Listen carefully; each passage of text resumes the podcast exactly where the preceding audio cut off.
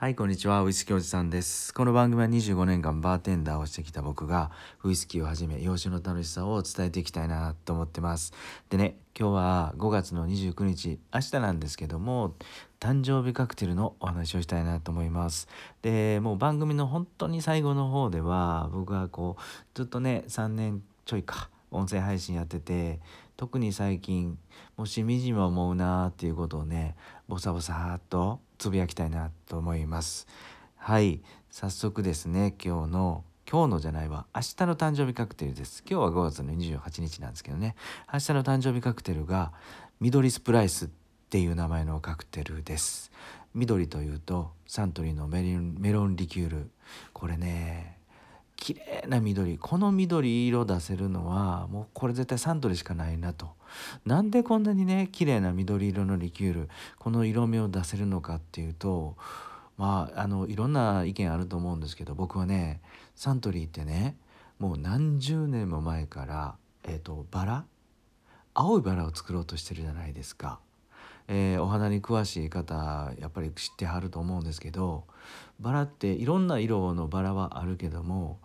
本当にしっかりしたもう純純青、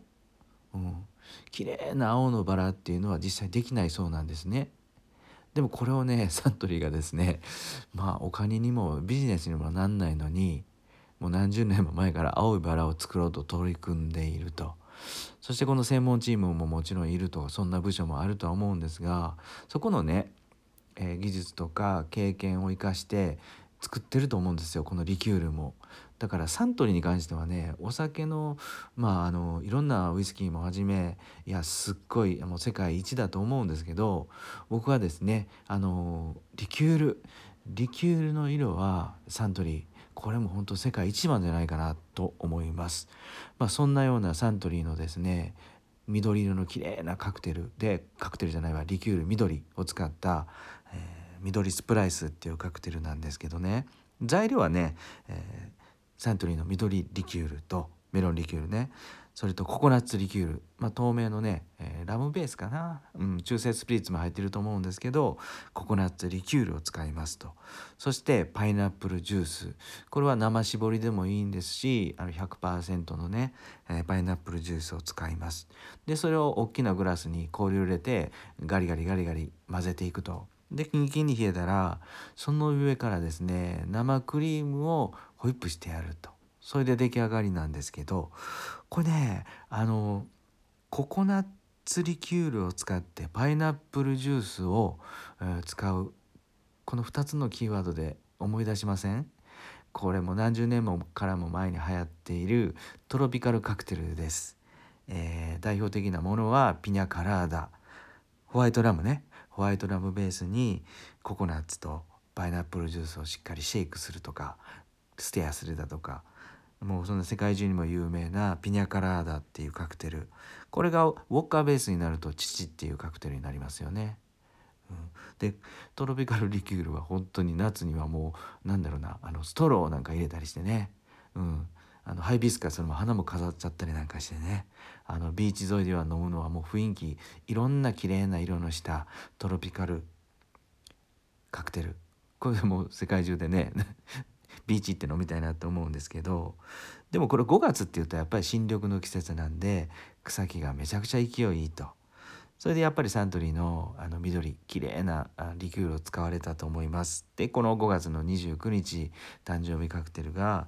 緑スプライスっていうカクテルです。はい。よかったらね緑リキュール。これ緑のリキュールって大体3,000円ちょいかな売ってて。であのーもうちょこっと入れるだけで綺麗な緑になるのでよかったらいろんなバリエーションを試せる試してみてください。僕はですね個人的にはこれはですね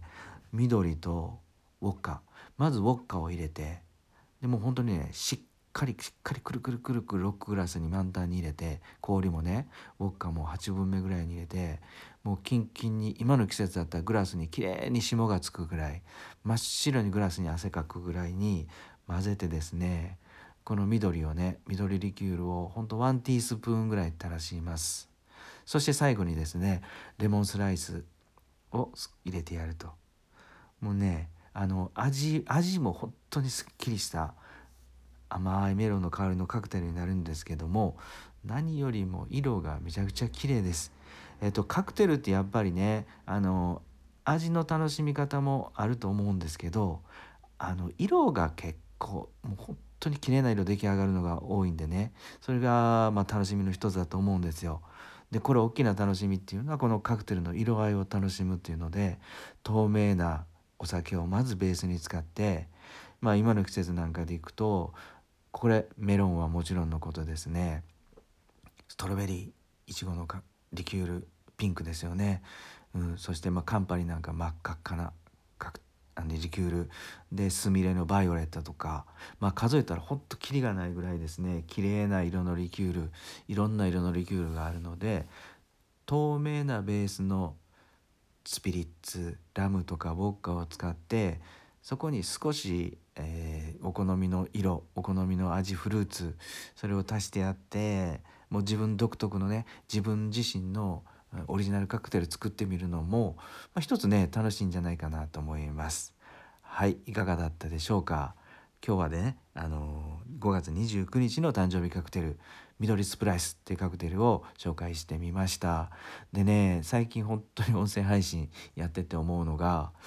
もうあのすごいコンテンツ持ってる人たちがたくさんねいろんな業界いろんな業界いろんなメディアか、えー、YouTube とか、えー、ブログの世界から入ってきましたよねインフルエンサーから。もうその人たちが入ってくるとですねあのコンテンツ力なんかはもう圧倒的にすごいし影響力もあるっていうことでおしゃべりもうまいのでねいやすごいなって思うんですけどただねやっぱこう音声っていうのはねあのまあ、それだけだと耳疲れしちゃいます。はい